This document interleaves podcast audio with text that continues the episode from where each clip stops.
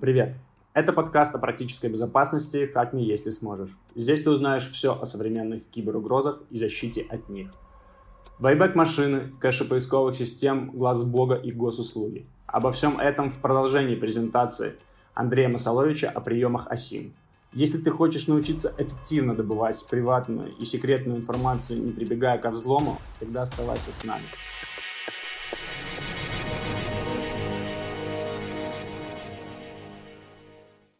А, иногда э, для того, чтобы обогащать информацию, не надо даже включать компьютер. Вот э, показываю реальный пример с одним касающийся реального крупного банка. У меня в руках был э, чек, причем это чек на оплату, подтверждение оплаты госуслуги. Ну, меня сейчас у нас сильно развивается программа, я постоянно сдаю эти новые версии в, Рос, в Роспатент, ну, получать карточки Роспатента. Так вот, когда получаешь карточку Роспатента, то оплатить услугу надо лично и чек послать. То есть этот чек гарантированно попадет в руки неустановленного круга лиц. Вот. Но перед тем, как его отправлять, я его сам взял в руки. И вижу, что в нем написано фамилия, имя, отчество, но они искажены. Там был другой человек. Ну, я подавал, у меня другой. Вот. И э, на несколько строчек ниже есть строчка «Паспорт плательщика». Там идет э, серия паспорта, дальше конец номер и посередине стыдливые звездочки. Действительно, вследствие 152 на требований 152 ФЗ, вот мы э, имя и номер паспорта вместе указывать не должны. Что делать? Как восстановить номер паспорта? Ну, на первый взгляд, есть три пути. Первое – обратиться к хакерам, они что-нибудь сломают, заразят там, пошлют зараженный атач, там, стырят учетку и найдут. Либо обратиться к частным детективам, они по базам ранее накопленной информации найдут ваш паспорт.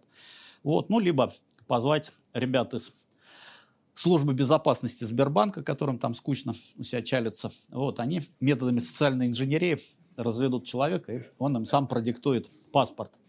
На самом деле есть четвертый путь. Давайте попробуем. Вот показываю путь мага, когда начинается магия. Внимание, вот так вот посмотрите на этот номер и сосредоточьте взгляд. Сосредоточили? Да? А теперь резко э, переведите взгляд на три строчки вниз.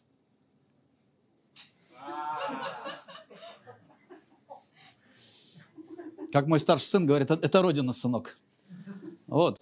Э, эта история началась в 2013 году, когда Минфин выпустил набор нормативки, который требует от э, участников финансовых рынков а, идентифицировать сделки. Ну, то есть э, Минфин придумал введение большого количества разных идентификаторов, по которым легко бы отслеживались разные виды или типы сделок. И среди них, да, банки и другие участники рынка к этому подошли творчески. И среди этих идентификаторов оказался идентификатор под названием ИПГУ. Ну, одни говорят, что это идентификатор получателя госуслуг, другие говорят, использовал паспорт, готовься к утечкам. ИПГУ.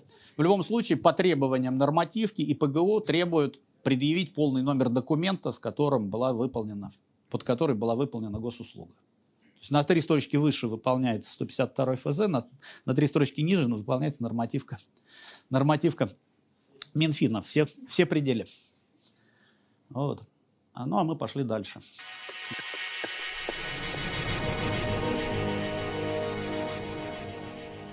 Вейбэк машины, архивы, э, средства э, веб-нотариата, ну и кэши поисковых систем. Это еще один источник знаний. Значит, ну, самое известное – это Wayback машина. Э, вот или э, webarchive.org. Э, это ресурс, который много-много лет по какому-то своему регламенту странноватому заходит на нужные страницы э, вот, и запоминает, как они выглядели в, той, в тот или иной день, и даже показывает на карте, в какие дни он заходил, ну, вернее, на календаре, в какие дни он заходил и в какие дни он там видел что-то существенное. Почему у меня слева вот эти веселые улыбающиеся ребята из НАТО? Это картинка, это центр учебный центр НАТО в Таллине с идиотским названием «Центр киберпревосходства». Вот.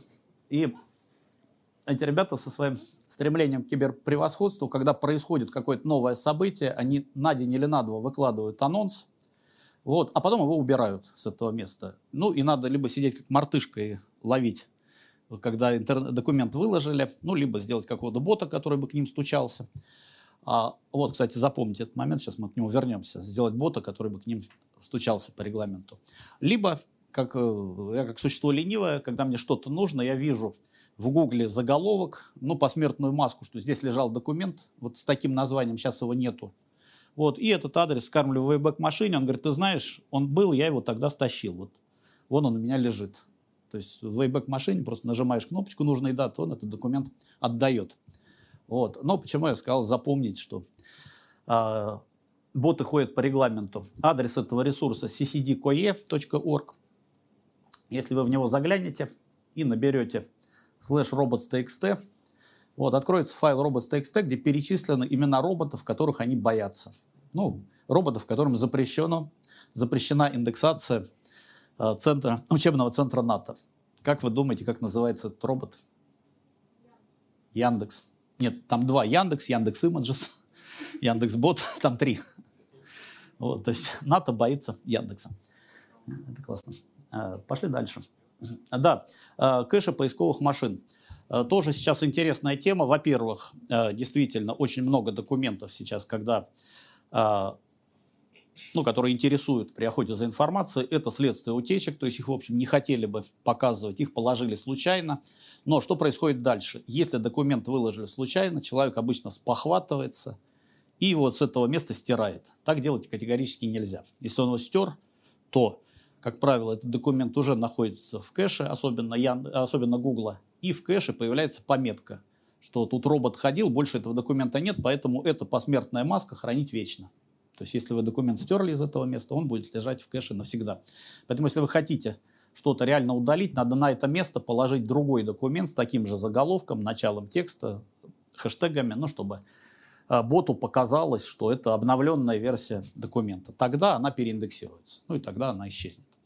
Вот, поэтому, э, во-первых, в кэшах можно много чем разжиться, что уже хозяева, как они думают, поубирали. Это раз. Второе, ну, кэш это такая наивная самодельная замена прокси, то есть мне не надо стучаться в целевой ресурс и его лишний раз тревожить. Вот, если я забираю документ не с сервера, а из кэша э, Google, ну, я остаюсь невидимкой. То есть хозяева не знают, что кто-то их документом интересовался. Ну, и от себя могу добавить, что, допустим, э, системы Яндекс Россия, Яндекс Беларусь, Яндекс Казахстан, Яндекс Украина – это разные серверные группы с разным регламент управления кэшами, и даже если в России что-то в кэше уже почистили, есть шансы найти, ну, еще сутки у вас есть на то, чтобы это наловить где-нибудь в Беларуси или э, в Казахстане.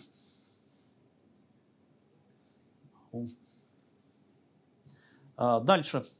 А, кроме анализа непосредственно данных, а, существует в интернете много сервисов, которые позволяют анализировать тренды и даже делать некоторые прогнозы развития. А, в качестве примера такого, может быть, немножко наивного, но, кстати, как ни странно, очень эффективного инструмента, могу подсказать, можно использовать а, Google Trends. То есть, когда какое-то явление начинает нарастать, то есть становится хайпом, практически с первого момента, э, ну, в, у финансистов это называется опережающий индикатор – практически с первого момента а, возникает скачок запросов в Google. То есть, если эта тема раньше народ не интересовала, ее в Гугле не набирали. Если ее резко начали набирать, значит, сейчас, сейчас произойдет что-то с этой темой связанное. Ну, например, если вы помните, года 4 назад был печальный эпизод. А, наши торговцы оружием проиграли контракт. Ну, там было жуткое столкновение интересов и большое давление на Индию. И вместо российских истребителей индусы купили Рафалы, французские, вот они слева. Вот. И после этого наступило два года паузы, то есть были задержки с поставками Рафала. По весне 2020 года индусы начали волноваться, и в этот момент, посмотрите, начали нарастать запросы вот, на наши Су-30 МКИ и МиГ-29. Вот, МиГ-29 красненьким. Су-30 МКИ синеньким. То есть э, возникло четкое ощущение, что, похоже, они все-таки созревают для того, чтобы с французов перескочить на оснащение русскими истребителями. Потом вот этот желтый скачок все-таки Рафалы поставили, то есть тоже я даже не глядя мимо этого экрана могу сказать, что вот я знаю дату, когда была поставка Рафала, и даже по карте я могу посмотреть, куда поставили Рафалы и куда их нацелили, и для каких аэродромов и для каких задач они собираются использовать российские истребители. Ну, если вы посмотрите новости за сентябрь, все, что я показал, это было май, июнь, июль, начало августа. Если вы посмотрите конец августа, сентябрь, а, вы увидите, что наши действительно продавили индусов на контракт. Но предконтрактную работу мы видели здесь. Это, кстати, реально очень легко масштабируется. То есть можно, если вы готовитесь к крупным переговорам и едете в другую страну, а, на эти переговоры, то перед этим обязательно погуглите название своего продукта и название ближайших конкурентов. И по интенсивности, кого сколько гуглили, вы можете понять, какие ваши шансы. То есть или вы выиграете, или вы будете жестко соревноваться с вот этими, или вы уже проиграли вот этим и этим. То есть по одной такой картинке э, можно четко понять, что там вокруг происходит. Ну и кроме этого, это, как ни странно, э, на совсем наивных Э, обращениях работает и э, для прогнозирования беспорядков. То есть беспорядки развиваются сами, э, и они исходят из внешней объективной обстановки, но в какие-то моменты появляется злая воля, которая завтра ну, сделает так, чтобы там, человек в костюме полицейского выстрелил в человека в костюме подростка. То есть большая часть обострений – это следствие провокации. Ну, провокация – это группы, которые эту провокацию готовят.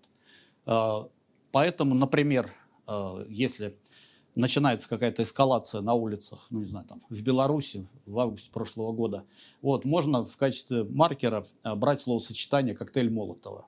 Вы можете посмотреть запросы коктейль Молотова, четко были всплески за день до того, когда были максимальные обострения на улице. То есть заранее можно сказать, будет, завтра будет спокойно или завтра будет замес. Вот. Ну и, кстати сказать, э, когда был Майдан, я понял, что Майдан это надолго, напомню, был декабрь, было довольно холодно на улице. Вот, там появился такой странный экзотический пик по Украине. Пик запроса шерстяные трусы. В другое время народ почему-то этот запрос не набирал. То я понял, что народ собрался там провести много времени на улице. Вот, Майдан это надолго. А дальше а, возвращаемся все-таки к тому, с чего начали. То есть Асинт – это не только умение работать с информацией и с разными нюансами разных хранений, представлений информации с разными видами устройств. Это умение работать головой. Не знаю, там в тему или не в тему, а, расскажу один любопытный, одну любопытную притчу. А, значит, э, в США для элитных подразделений спецназа военно-морских сил, так называемых морских котиков, есть одно жесткое испытание – там, тренированного спецназовца ставят, связывают ему ноги скотчем, чтобы ноги были сведены вместе, и связывают руки вместе. Вот, и говорят, сейчас мы тебя бросим в бассейн. Вот, э, э правила игры такие. Ты должен продержаться 5 минут. Через 5 минут мы тебя вытащим. Изюминка заключается в том, что человек не может продержаться в воде 5 минут. Ну, человек со связанными руками и ногами продержаться не может, он утонет. Вот, но, говорит, ты спецназовец, ты элита, ты должен выдержать. Да, испытание честное. То есть часть народу практически сразу начинает паниковать и орать, а вытащите их вытаскивают, но они провалили. Часть народу честно пытается трепыхаться, их вытаскивают, но не всех. То есть на этом испытании, правда, были погибшие и не раз. Вот, но часть народа остается живыми. И испытания проходят. Как? А, на самом деле в самой задаче есть две подсказки. Первое, им говорят, вы элита, Второе испытание сейчас будет проходить в этом бассейне. То есть человека бросают не в воду, человека бросают в бассейн. В бассейне есть дно. То есть если включить голову и сразу не паниковать, надо просто стать столбиком, дойти до дна, оттолкнуться посильнее, вдохнуть и пять минут вот так пропрыгать. Ничего хитрого. Для этого не надо быть спецназовцем, для этого надо включить голову. Ну, в тему, когда-то давно, когда мы еще пытались, даже не пытались, а там как-то вписывались в мировую там, элиту суперкомпьютеров. И это было еще конец 80-х. Э, в Новосибирске проходила международная конференция в Академгородке по суперкомпьютерам. Там были доклады, причем ну, технические доклады. Мы уже было видно, что технически мы уступаем, но научные доклады были сильно на уровне. Вот. И после этого там вышел японец, очень вдохновленный, и уважительно сказал, у вас у русских все здесь, в ЗОПе. Вот. Так вот, у нас, у нас у русских все здесь. Давайте этим воспользуемся. Итак, э, попробуем включить голову. Перед нами фотография. На фотографии некий человек в очень неудобном ракурсе. Э, известно примерно время, ну, квартал. Известно, в каком квартале эта фотография сделана. Известен примерно район. Это район Большого Нью-Йорка. Вопрос, кто этот человек, как его установить. По поискам по фото, поискам по лицу, каким-нибудь FindFace ом ничего не получится. Но что у нас есть? Первое. Мы видим, э, что это некоторое а, морское или воздушное судно. Раз. А, второе. У человека белая рубашка, не ремень, а грудная обвязка, причем похоже, что такая с этим самым, еще со спас-жилетом в воротнике. У него профессиональные наушники с микрофоном, то есть это член экипажа. Дальше он сидит справа, скорее всего, это не командир экипажа, а там второй пилот. А, сама изделие похоже на, может быть, корабль или катер, может быть, самолет, может быть, вертолет. Что у нас есть еще? А, у нас есть часы на руке, они показывают время, и, наверное, это точное время. Э, за окном э, светлая мгла, то есть мы можем время суток определить, это день или ночь.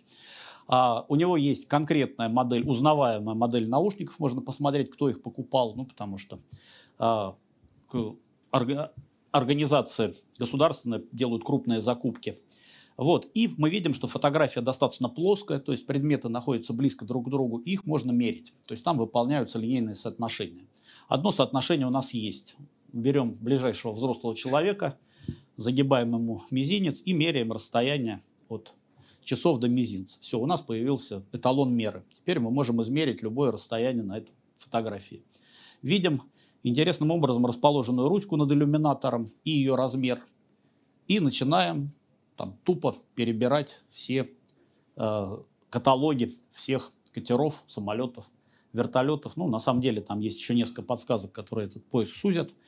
Вот, в итоге выясняется, что это конкретная модель вертолета, у которой конкретно вот такая ручка. Эту модель вертолета покупало конкретное подразделение там, полиции Нью-Йорка. А, вот, и оно же покупало вот эти вот наушники.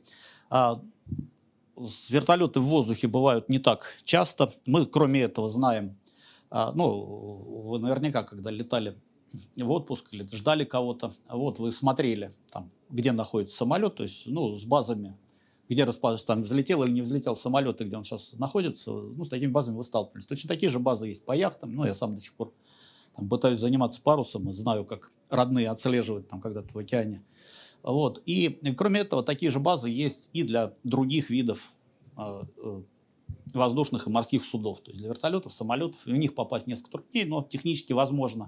То есть находим базу, видим время вылета, видим, э, какие именно вертолеты были в воздухе, там указано имя командира экипажа, по имени командира начинаем пытаться восстановить его экипаж, либо его круг знакомств, и в какой-то момент везет. Ну, благо, человек в очках – вот это все-таки лишний демаскирующий признак. А, удалось вычислить, кто это такой. То есть, смотрите, на первый взгляд задача абсолютно неподъемная. То есть, перед нами безликая фотография в неудобном ракурсе. Вот, тем не менее, задача была решена. Ну и, кстати, могу э, там, во славу опытных оперативников привести один пример. Кто-то из вас его, может, в прессе видел. Когда были э, события в Гонконге, там мир облетела одна очень яркая фотография. Парень э, в черной обтягивающей одежде, значит, в балаклаве, там, вот, э, в черной худе, э, в очках, значит, срывает китайский флаг там с небоскреба. И эта фотография обошла мир. Но на фотографии у него торчит уголок очков, и видно вот это вот, как выглядит вот этот изгиб у очков, он такой характерный. И оперативник посмотрел в интернете, нет ли у кого-нибудь на аккаунте в интернете, ну, каком-нибудь аккаунте в интернете таких очков, нашел и этого парня вычислил. Вы скажете, что он перебирал 2 миллиарда пользователей интернета? Нет. А, он начал с аккаунта, там один паренек в таких очках написал «Хы, угадайте, кто это сделал». Вот. И оперативник его вычислил. Вот, я полагаю, что подушки очков. Значит. Дальше. А, поиск а, в Даркнете. Значит, несмотря на то, что Даркнет э, кажется царством анонимности, это не так. В интернете анонимности нет. А то, что в интернете происходит, называется словом псевдонимность. Это не я придумал. Псевдонимность – это когда у вас в стене есть прочный кирпич, ну, а рядом дырка и гнилые кирпичи. И человек говорит, ну, посмотри, вот этот кирпич прочный, я протон мейл использую, там, я сигнал использую, что ты хочешь. И он начинаешь перечислять, загибать пальцы. Сигнал читают, если ты используешь сигнал, тебя просто читают спецслужбы Израиля, а не США. А протон, а тогда читают службы Швейцарии. Там а не США. А я использую жабу. А если джабер, то ближайший к тебе админ. Почему? Потому что он косо настроил безопасность. Почему? Потому что так проще. Ты его никак не проверишь. То есть любые такие пиринговые соединения вот, э, делают вас полностью зависимым от косорукого ближайшего к вам админа. Вот. А если это самое, а если я все сделал правильно? Если ты все сделал правильно, тебя сдадут свои же друзья, хакеры. Но если вы помните, вот сейчас все считают, что неуязвима гидра. Вот. А давайте вспомним, как появилась Гидра. Ну, это сеть автошопов в Даркнете, которая в основном торгует наркотой, но там много всего еще. Вот как появилась Гидра. Она победила предыдущую, э, предыдущую площадку, которая называлась Рамп. Каким образом? Она переманила админов Рампа, переманила часть клиентов, а тех, которые не хотели переходить с помощью админов, они просто сдали полиции.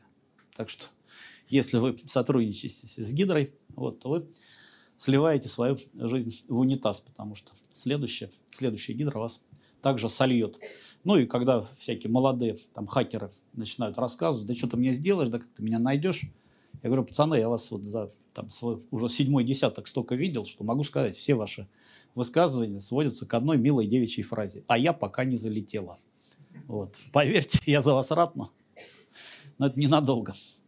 А, вот, смотрите, э, что может сделать бот, ну, точнее, семейство ботов, плюс там несколько грамотных таких людей с навыками хакеров э, в Гидре. Мы взяли один город, это оказалась Москва, запустили ботов, они собрали все объявления всех магазинов, у нас появился список автошопов Москвы. Дальше. Мы собрали список их предложений. Да, у них появились идентификаторы. Это по ним еще сильно расширяется, упрощается поиск.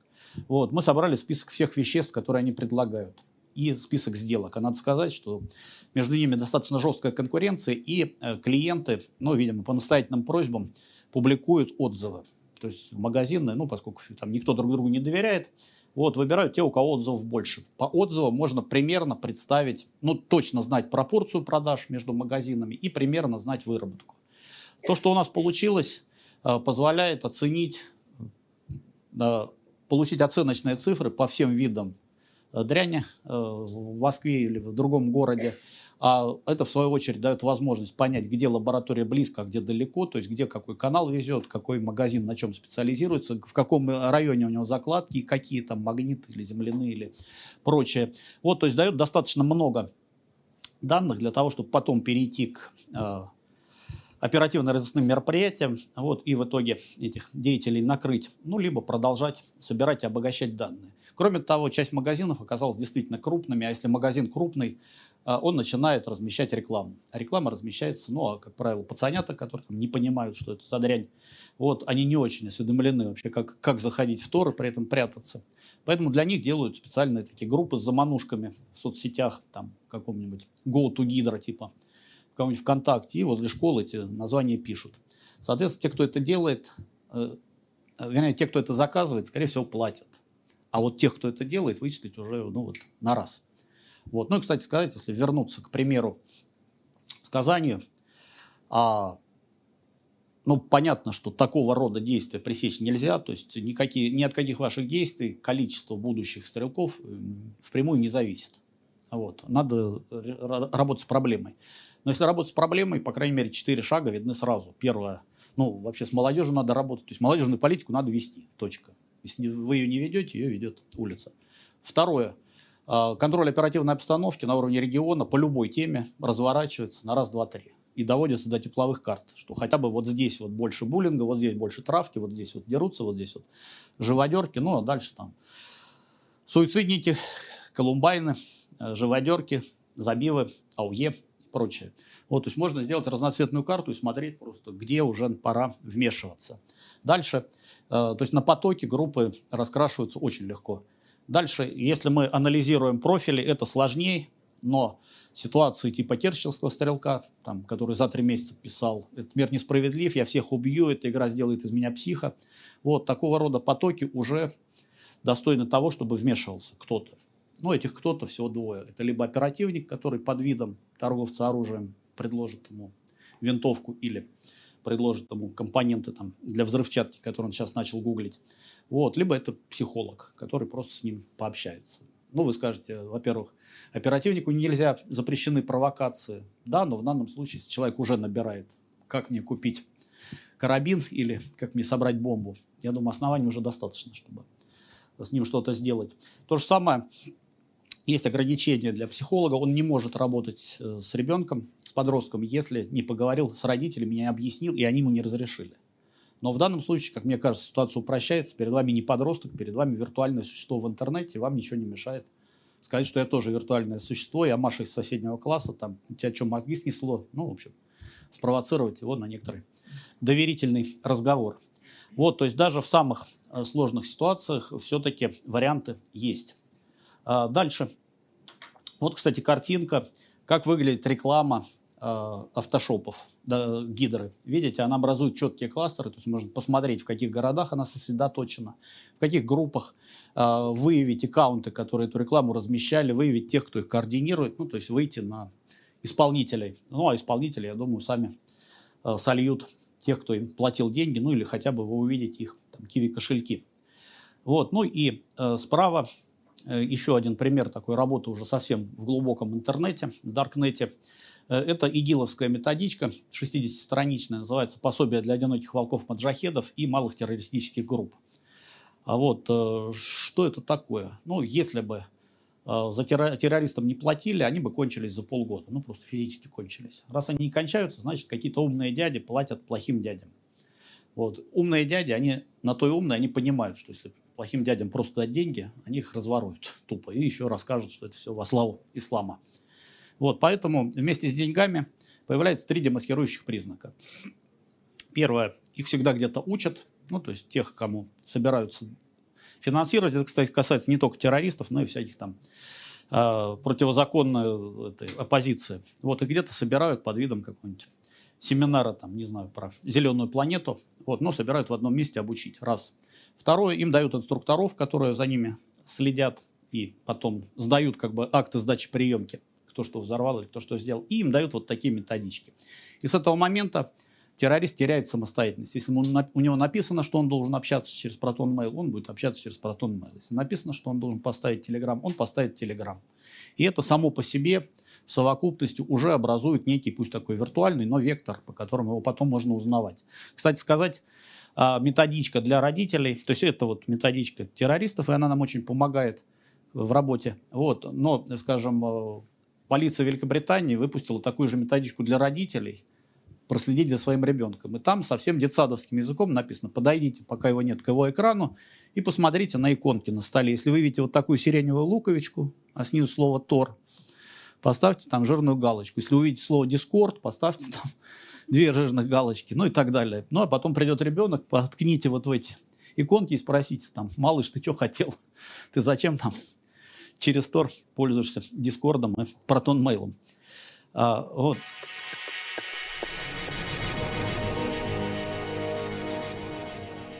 Давайте вернемся а, к тому, с чего начали.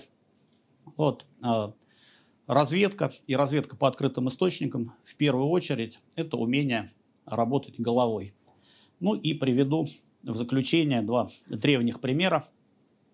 Значит, с которых, собственно, для меня начинался Асинт. Ну, напомню, э, датой рождения Асинт как направление считает 41 год, когда появилось подразделение в составе американских спецслужб появилось подразделение, целиком заточенное под мониторинг открытых источников, задача которого была раз в неделю писать внятные справки о том, что где делается. Вот. Но а потом появились методички, у меня даже где-то валяется методичка, как работать с советской научной литературой, методичка АНБ. Значит, и э, в конце 50-х возникла задача. А, собственно, паритет на планете определялся ядерным противостоянием, значит, и нужно было понять, сколько у кого боеголовок. Ну, потому что если одна страна другую может уничтожить три раза, а это пять раз, значит, это круче. Вот было важно, кто, кто кого больше раз может уничтожить. Значит, э, возникла задача выявлять количество боеголовок, ну и там средств доставки и прочего э, у чужой страны. Это информация категории особой важности, добывать ее технически затруднительно. Почему?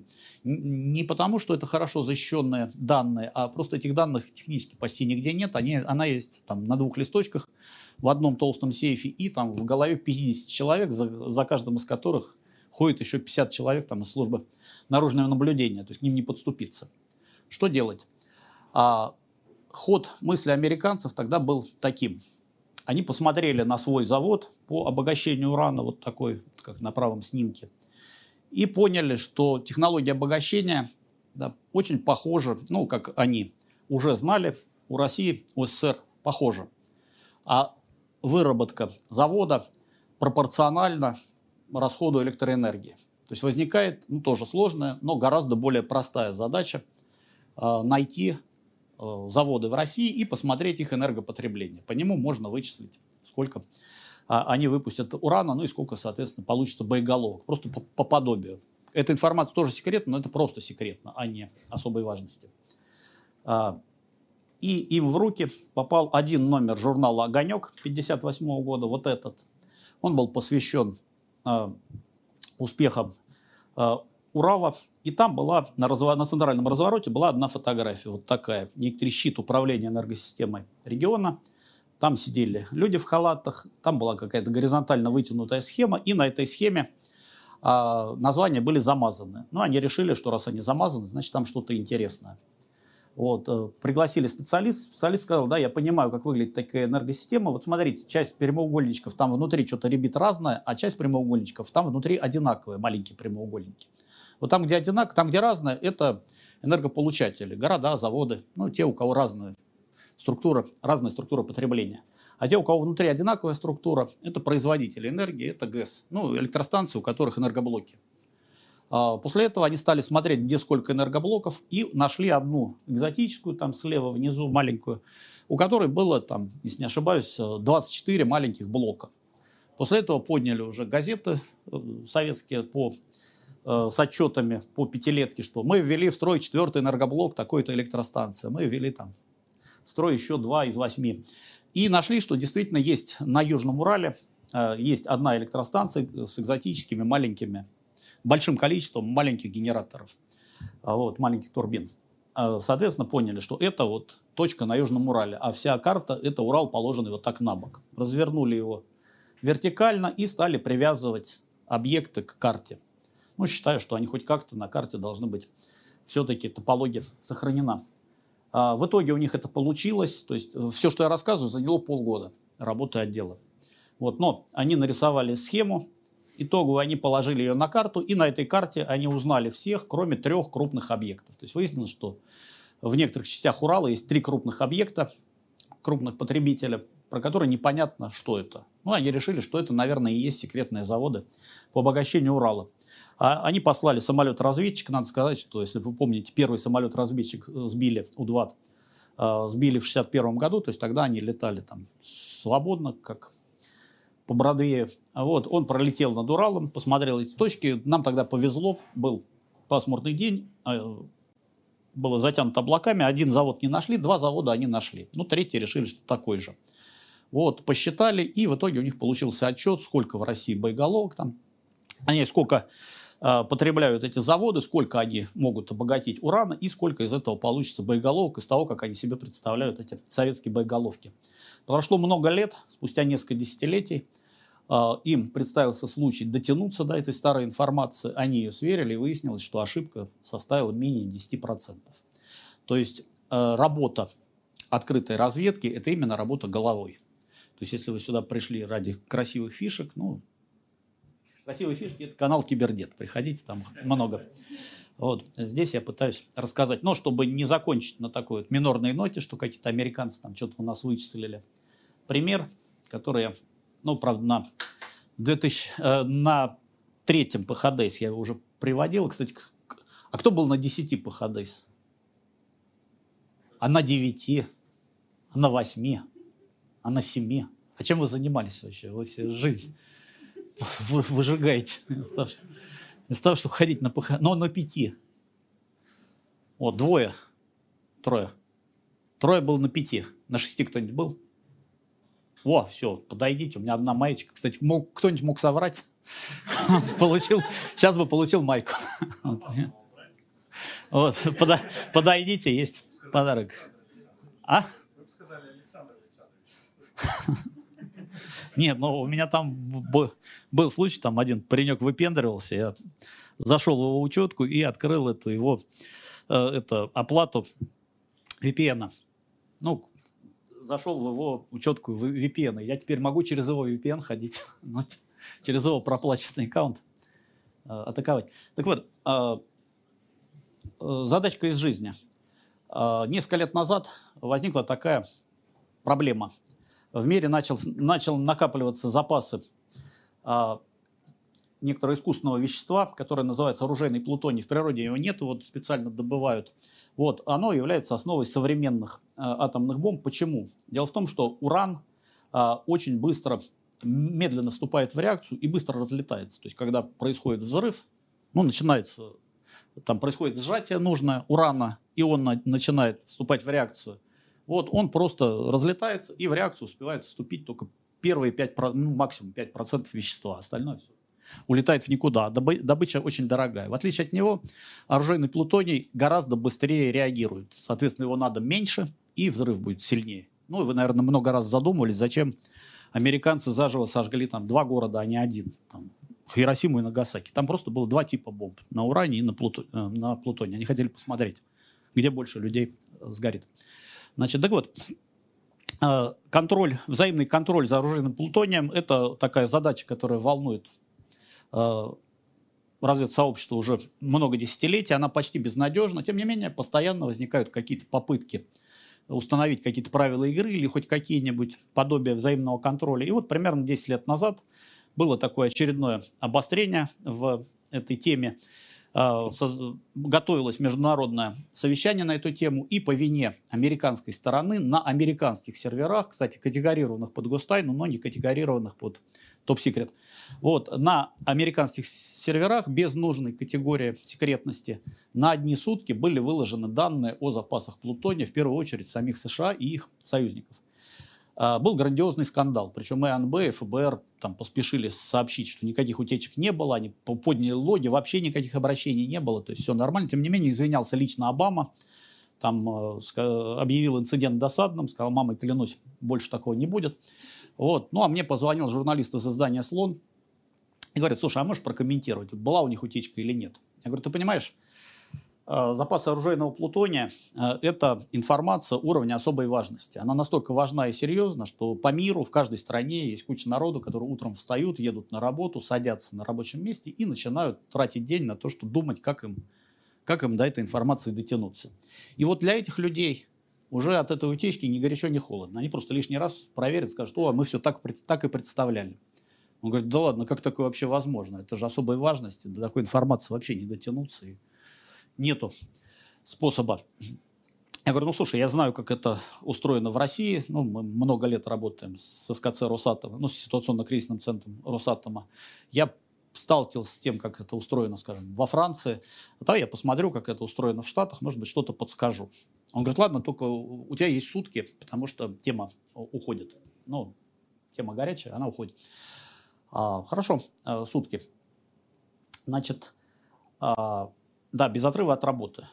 Я смотрю, где, э, то есть кто этим занимается. Военные. У военных все серьезно, все такие объекты. Это National Security Complex, то есть секретный объект федерального уровня. Очень такое формальное определение и куча нормативки, там не подступиться. Дальше. Э, некоторые из этих объектов известны ну, название воинских частей, какой-нибудь там Лос-Аламос, все на слуху. Но что там внутри, непонятно. Дальше. Департамент энергетики тоже э, в теме, но там тоже защита хорошая. Дальше. Ученые, которые работают по тематике применения, разных применений атома. Э, там бардак, там можно много чего нарыть, но их не, у них нет таких сведений, они не знают, где этот плутоний хранится. Вроде бы не подступиться, ну и тут я вспоминаю, поскольку сам там все-таки подполковник в отставке, вот, и помню, как устроены такие National Security комплексы. Э, в таких э, структурах э, своя инфраструктура, то есть свои повара, своя, своя медсанчасть, свои пожарные, просто чтобы человек с улицы не мог под видом пожарного к ним попасть. Ну, кстати, если вспомните, вспомните фильм «Миссия невыполнима», там центральный эпизод фильма, когда они, чтобы добыть там сверхсекретный диск, въезжают на пожарной машине в здание ЦРУ. Вот это фигня. Здание ЦРУ тоже National Security Complex, у них своя пожарная часть во дворе. То есть пожарную машину с улицы да, не пустят. Вот. Так вот, а если у них есть люди из э, прикомандированные, они правда прикомандированы. То есть пожарные подчиняются пожарному департаменту штата, медики подчиняются медицинскому департаменту, ну, у них все формально. Соответственно, я думаю, о чем черт не шутит. Начинаю смотреть по тем штатам, где я знаю, что есть такие объекты, начинаю смотреть отчеты пожарных департаментов, потому что, ну, если это объект, то какие-то проверки, пусть даже с надписью Classified, какие-то проверки они должны проводить. Ну и в какой-то момент везет. Образуется вот такой вот а, отчет с вот такой картинкой, где написано Пожарная, а, комиссия пожарного департамента штата Теннесси, проводя плановую проверку пожарной безопасности на объект, на секретном объекте Y-12 в окрестностях города Уакридж, обнаружила вопиющее нарушение пожарной безопасности. В частности, в ангаре 9212 отсутствует нужное количество огнетушителей, а там содержится такой-то запас ядерных веществ. Непорядок. Вот. В ангаре 99-95 э, торчит гидрант со старым, ну, этот самый, выход гидранта старого образца. Рядом должен лежать переходник. Он отсутствует. Ну, соответственно, пожарная машина не подцепится гидранту. Тоже непорядок, а там лежит вот такой запас ядерных веществ. Ну и, наконец, э, самое вопиющее нарушение – это ангар 9720. В ангаре содержится такой-то запас оружейного плутония, а у ангара деревянная крыша. Так делать нельзя. Итак, волею судеб мы узнали, что где-то на территории США, в штате Теннесси, в окрестностях города Оакридж есть секретный объект White Wolf, в котором есть ангар 9720 с деревянной крышей, где содержится запас оружейного плутония. Осталось только поставить булавку геопривязки. Ну, что делать? Я захожу в Google, набираю объект White Wolf Теннесси. Он пишет, сильно много совпадений. Я пишу Теннесси, Оак Ридж, объект Y12. Он пишет, сильно много совпадений, уточните. Я пишу, секретный объект федерального уровня, Y12, в окрестности города Оак Ридж, штат Теннесси. Google говорит, не вопрос, Коленька.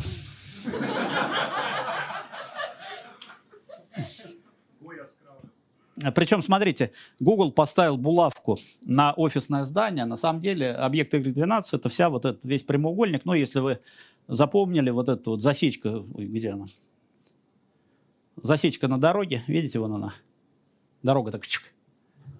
Вот она, эта дорога, вон этот ангар, вон белый, с белой крышей.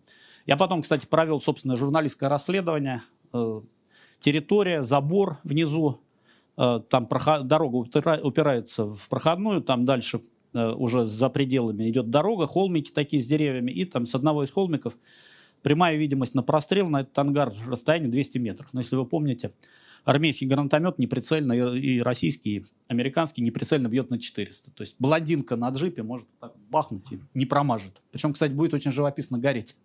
Это сам деревянная крыша. Вот. Ну ладно, мы люди мирные.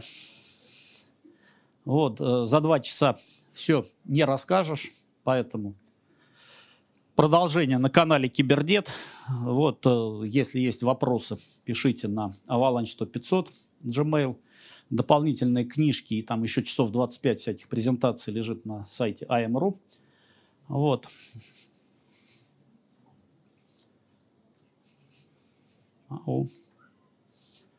Ну, а так,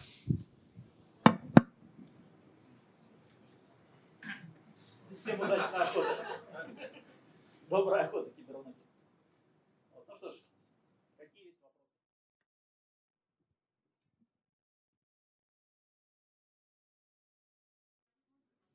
Да. А вы говорили про какие-то вот старые базы, которые сейчас незаконны, но ими пользуются там детективы частные, да, да. полиция и прочее.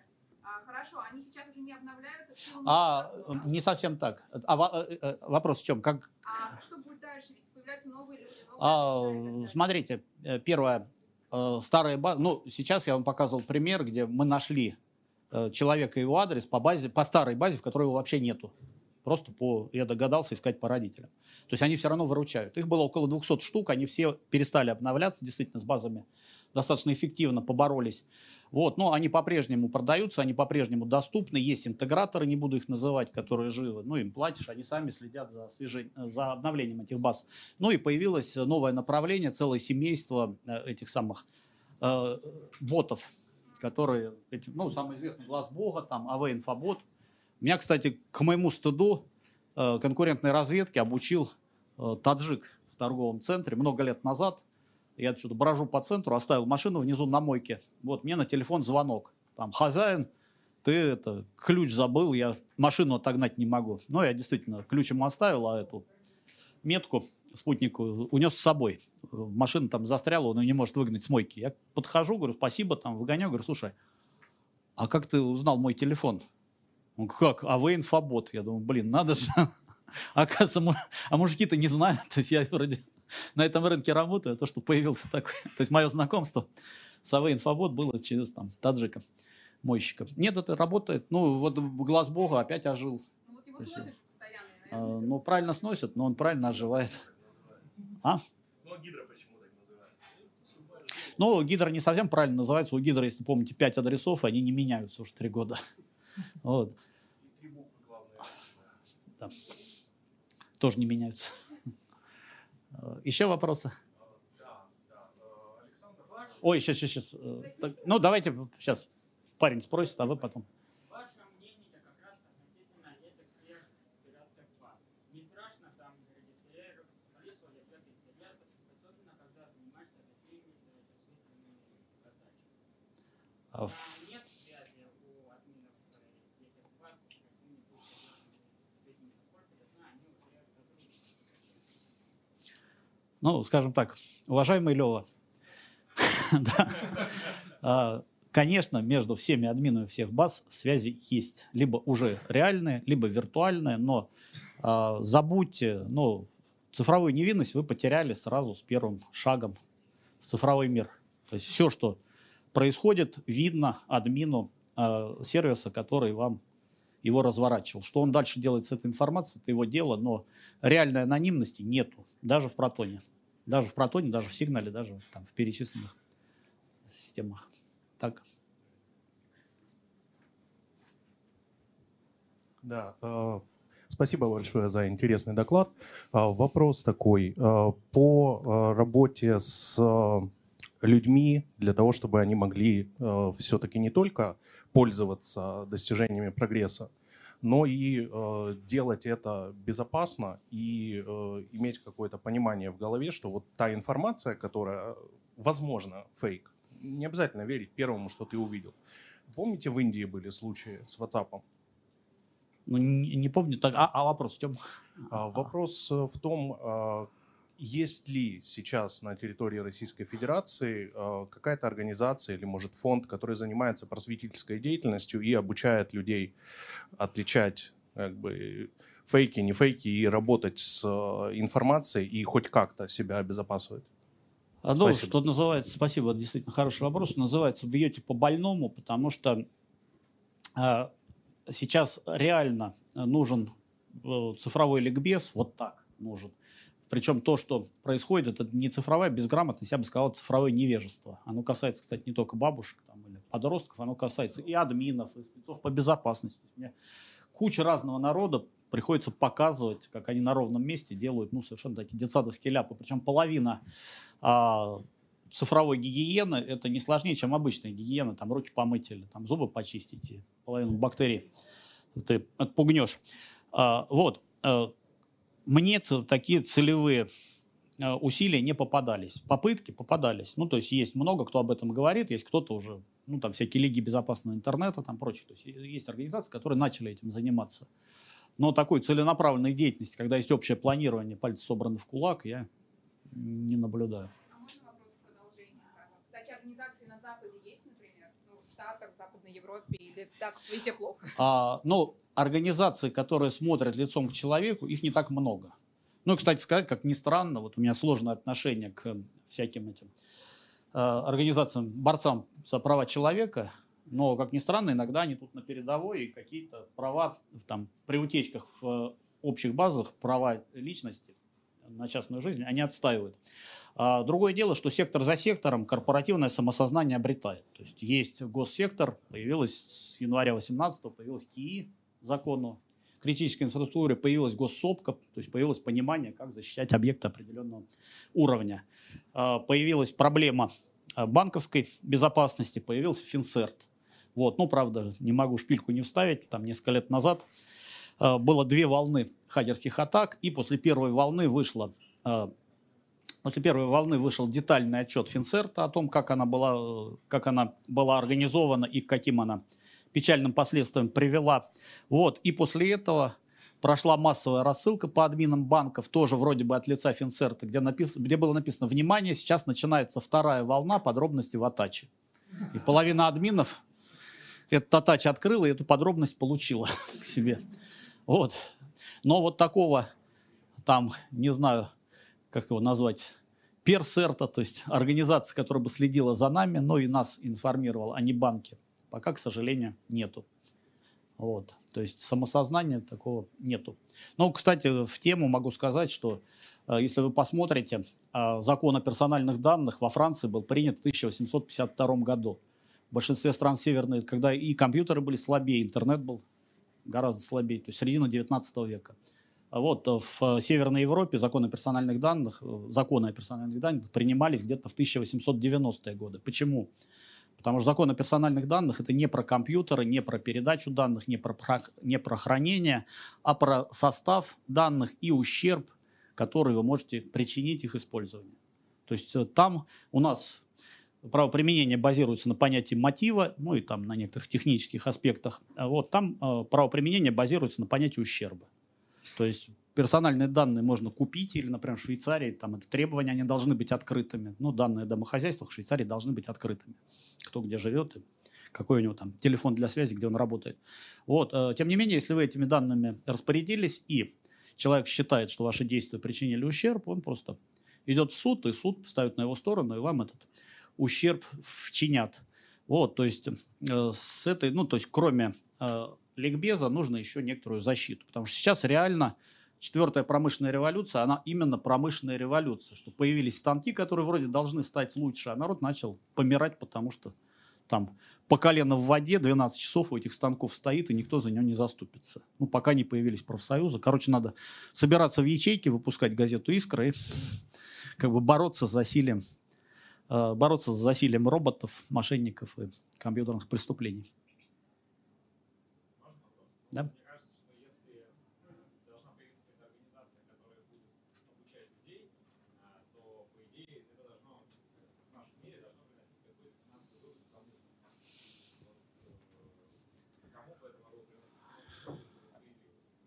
Ну, смотрите, Например, у нас в программе есть модуль, который позволяет очень быстро делать профиль э, подростка или профиль э, этого самого или профиль группы в социальной сети. Вот, это буквально 3, ну, для ВКонтакте 3 минуты счета. Он довольно много дает. Ну, то есть настроение подростка он показывает. А, был, ну, есть паренек Артур Хачуян, который такой модуль выпускал отдельно. Помните, у него была программа родительского контроля. Вот он пытался на ней деньги сделать. Но он, правда, тогда ошибся. Он у этой программы сделал неудачный слоган. Вот, у него слоган, он начал продвигать со слоганом «Лучше мы, чем ФСБ». Вот. И сначала программа куда-то делась, потом сам Артур на некоторое время куда-то делся, потом вынырнул уже без программы. Вот. Тем не менее, ну, я подозреваю, что любой родитель, не знаю, 100 рублей заплатит, чтобы, провер... Э, чтобы проверить, там, у, у него чада еще не снесло крышу или снесло. Ну, кстати, в тему про э, кибергигиену, вот, добавлю, я сейчас пока мы говорили, там у меня внутри было душевное томление, показывать или нет. Вот, э, я обещал вам показать 20 приемов и обманул. А, я э, хотел показать 21. Почему? А, по неведомой мне причине э, я этот доклад, вот этот, подавал два года назад на ПХДС, он почему-то не прошел. Но я делал другой доклад, кстати, может быть, э, оказалось интереснее. Я делал доклад про как контролировать молодежную среду в интернете, что пора этим заниматься, иначе там начнут на улицах стрелять. Вот, и после этого были всякие стрелки. А, вот, но Э, два года назад этот доклад не состоялся, сейчас он состоялся вроде бы нормально, хорошо прошел, но за, этот, за эти два года с предыдущего ПХДС вот, у меня появился еще один прием, экспресс этого экспресс-аудита. Но кто смотрел Кибердет, э, там ролик, первый ролик Кибердета с этого и начинается. Я захожу на портал налоговый и говорю, давайте проведем экспресс-аудит. Раз это массовый портал, у него должен быть блок. Находим блок. Раз это блок, на нем должна быть порнуха. Нашли порнуху. Раз там есть порнуха, должна быть порнуха с негритянками. Нашли порнуху с негритянками. Ну и там первые три минуты, значит. Вот, так вот, раз мы на конференции PHDays, у нее есть портал phdays.com. Раз есть портал, на нем есть блок. Если вы зайдете в этот блок и наберете сайт две.phdays.com, а, вернее, blog.phdays.com и наберете там секс, то там будет секс, порно, 3 икса, в общем, все, что мы любим. Вот. Так что интернет-разведка – это некоторый другой способ, хотя если пригласить пентестеров, пентестеры скажут, что сам портал защищен хорошо. Но от человеческих чаяний он не защищает. Почему я это сейчас вспомнил? Что деньги платят, когда вы достигаете каких-то человеческих чаяний. Ну, а самое главное, человек хочет и есть, и безопасности. В данном случае, если правильно подать, человек будет готов платить за то, чтобы вы ему какую-то, ну, хотя бы иллюзию безопасности обеспечивали.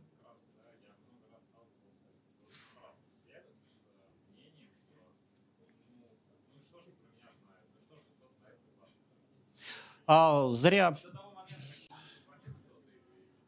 а, зря, зря. Первое, а, по вашему профилю может дотянуться до ваших учеток. Ну, можно, в смысле технически возможно, я ничего никому не подсказываю. Вот.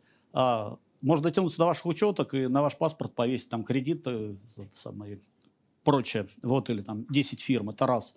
А второе, от вашего имени можно заниматься какой-то деятельностью, что же плохо. Третье, когда там какие-то пацанята мне начинают э, свинячить, э, вот, и там, ну, типа, ты такой крутой, вот, а, а что ты мне сделаешь, как ты меня вычислишь? Да, блин, э, во-первых, я тебя не буду вычислять, но я знаю старое заклинание, и у меня ребята знают, и тоже там, когда что-то такое происходит, я начинаю улыбаться, мои ребята знают, что я сейчас смотрю на этот аккаунт, ну, на это выступление, типа, а что ты мне сделаешь? Вот. А, они знают, что у меня в голове сейчас, да не трогай его, у него у парня месячная. И после этого... Так вот, просто если э, аккаунт, который, с который я не могу пробить, ну, в ближайшие 10 минут, я просто делаю дубликат, то есть такой же, э, как бы такую же рожу, такой же, этот самый, такой же аватар, вот примерный стиль поведения, ну, некоторые внешние элементы такие же, делаю его в нескольких платформах, и от его имени начинаю свинячить. Уже не я, а другие будут его очень старательно вычислять и вычислят. Так что вот. Так что первое, не надо думать, что вы никому не нужны, можно очень много там, от вашего имени насвинячить или вам э, насвинячить потом, даже если вы занимаете полуподвал какой-нибудь, все равно найдется желающий на этот полуподвал. А, вот.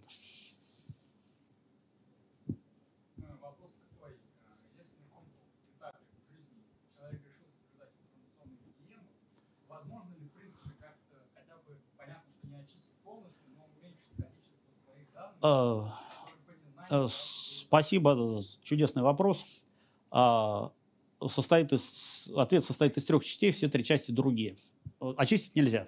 Но первое, если это происходит с политиком, политик себе прошлое перерисовывает. Ну, то есть он делает некую легенду. Ну, то есть его история начинает меняться. Вот, что с ним было. Это раз. То есть нельзя удалить, но можно за, это, заместить новым. А, второе. А, живите по заповедям. Но если вы боитесь, что всплывет какой-то пьяный в мундире танцевали на столе, ну, не надо пьяным в мундире танцевать на столе. Если напились, лучше раздеться до гола и голышом потанцевать. Реально. Вам только лайков наберете. Вот. Ну и третье, относитесь к этому проще. Вот это как раз, в отличие там, от э, каких-то неправедных использований аккаунтов, э, прошлая история частной жизни, она не страшная. Всем пофиг. Нет людей, которые вас любят, из тех, ну, кроме ближнего круга, нет людей, которые вас ненавидят. Есть люди, которые, если вы вызываете какой-то интерес, а чаще всего это интерес, интересно, как он выпутается, не более. Вот. Но, ну, вспомните, есть такой очень известный снимок, там три дурехи голышом немки. Три молодых худых немки стоят на причале. Одна из них Ангела Меркель. Ничего, это совершенно не мешает. Она, кстати, даже в юности была даже, может, интереснее, чем сейчас. А, вот.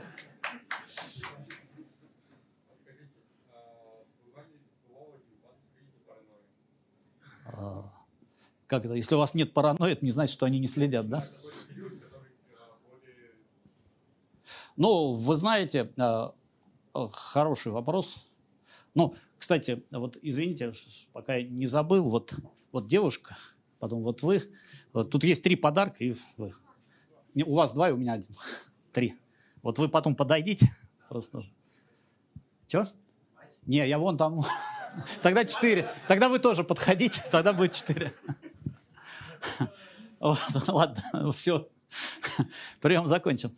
А, так вот, а, в какой-то момент а, мне стало, я стал замечать, что часть людей а, так трогает некоторая невидимая рука конспирологии.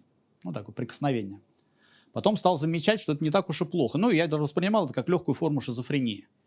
Потом стал воспринимать, что это не так уж и плохо, потому что на какое-то время они становятся классными аналитиками. Они видят скрытые взаимосвязи, они очень интересно расписывают там, увязывают, э, обращают внимание на какие-то детали, которых я не заметил, увязывают разные события, там, находят новые подтверждения. Ну, их интересно читать. Потом, правда, наступает обострение у каких-то, ну, а дальше каких-то тянет там к криптилоидам, каких-то там к Ротшильдам, каких-то этим самым к Рокфеллерам. Потом я стал замечать, что вот это прикосновение касается людей вокруг меня. То есть все, кто занимается аналитикой и выходит на уровень оперативно-стратегический, там уровень региона и страны или крупных проектов, уже начинают делать какие-то странные намеки. Вот. Потом я стал замечать, что это касается меня, но прикосновения. И таких прикосновений было уже несколько. А вот э, два прикосновения было осенью 2013 года за три месяца до Майдана. Первое, мне принесли комплект документов, сказали, можешь посмотреть, правда, ну, настоящий или фейк. Посмотрел, говорю, фигня. Нет, ну ты проверь. Я проверил, сказал, ух ты, блин, не фигня. Это был два тендера э, штаба военно-морских сил э, армии США на перестройку двух школ, двух ПТУ в Севастополе под нужды штаба военно-морских сил США. Реальные тендеры, они до сих пор, кстати, висят в этом, в архиве базы тендеров американских. Вот это был, если не ошибаюсь, конец сентября 2013 года, за три месяца до Майдана. Я понял, что похоже, как бы сейчас начнется мочиловка между э, США и Россией до последнего украинца. Вот из-за этого. Ну, наши не потерпят, чтобы в Севастополе был э, американский, было американское присутствие. И потом буквально месяц проходит, меня приглашают на э, провести семинар по информационному противоборству в Крыму. Вот. А это такой богом забытая дыра тогда, ну, поздняя осень 13 года, значит, я сижу, смотрю на осеннее море, думаю, блин, у меня вообще-то другая география командировок, там, Бишкек, Ташкент, Минск, Астана, там, Ливия какая-нибудь, Судан, ну, то есть там, где кровь на мостовой, то есть я, если меня зовут, значит, надо поговорить о том, как сейчас выпутываться там, э, и как контролировать, ну, как возвращать ситуацию под контроль. А тут кому, кому какой информационный противоборство, кому вообще нужен сейчас Крым? Вот, это было за три месяца до Майдана. До сих пор не знаю, там, что в этом совпадение. Ну, второе пришествие было два года назад, в феврале, когда появились четкие документы. Ну, вы знаете, там в Великобритании есть город Солсбери, там такой собор со шпилем, и в 13 километрах от этого собора есть химзавод. Он делает, он выпускает химическое оружие, типа нашего новичка, только слабее. Ну, новичок убирает, убивает сразу, а британский там оставляет в живых, после него даже рожают иногда. А, вот. И э, появились документы по поставкам, две цепочки поставок этих веществ в Сирию.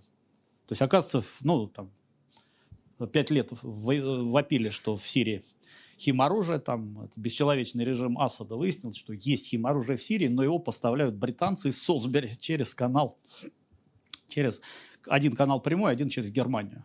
Это был конец февраля. Я сел, а, и вдобавок вышел тендер – они объявили тендер на расширение химзавода в Солсбери. Ну, официальный напечатали. Вот, я сел, стал смотреть, думаю, блин, что ж такое должно произойти, чтобы народ, ну, чтобы, как они этот скандал смогут погасить? Тем более Солсбери в этот момент наполнен шпионами там всех. То есть там из каждой страны куча всяких Петровых, Башировых приехала смотреть на, это, на расширение химзавода. То есть город кишит иностранными шпионами. И в этот момент, блин, какие-то там Петров и Баширов каким-то неопознанным неопознанной модификации новичка, значит, отравляют Скрипаля и понеслась. Вот. Да, потом, кстати, в, в апреле все-таки погасить этот скандал не удалось. В апреле был фильм BBC о том, что вот есть конспирологическая версия, что это связано не с отравлением, а с тем, что у нас тут химзавод. Так вот, мы съездили, посмотрели, фигня. Во-первых, мы подъехали, на воротах написано не завод, а лаборатория. Химическое, так что не надо врать. Второе, говорили, что туда никого не пускают, он секрет, нас пустили, вот посмотрите. В-третьих, сказали, что они поставляют э, в Сирию, мы побродили по улицам, там никто ничего не поставляет, значит, фигня. Вот, так что забудьте. А, Вот. Так что иногда попадаются вещи, которые я по-другому объяснить не могу. Вот. А Сейчас есть конфликт между Израилем и сектором Газа. Вот. Э, Искали ли вы, вы что-то в открытых источниках и можете ли что-нибудь рассказать? А, Нет, не искал, э, не считаю это важным. Дело в том, что а, в израильском конфликте ни правда про то, кто начал, ни правда про то, что происходит, ни правда про то, как это там будет развиваться, не нужна. Ну, нужны некоторые технические аспекты, что, ну, допустим, не догадывались, что Хамас догадается там сделать эти подземные склады этих ракет и бить большими пачками. То есть казалось, что э, как он, железный купол пробивается вот, при определенном. Вот это, ну, это интересно техническим специалистам, они будут разбираться. Все остальное – это стопроцентная политика. То есть как это будет развиваться, какие будут приняты решения, зависит от того, как договорятся, а не, а не от того, что происходило. Ну, собственно, всех на эту тему отправляю к книжке Бодрияра «Войны в заливе не было». Вот, где описывается, что современная война – это не то, что происходит, а то, что об этом говорят. И то, какие задачи политические при этом решают. Вот, сейчас это в полный рост именно так. И только так.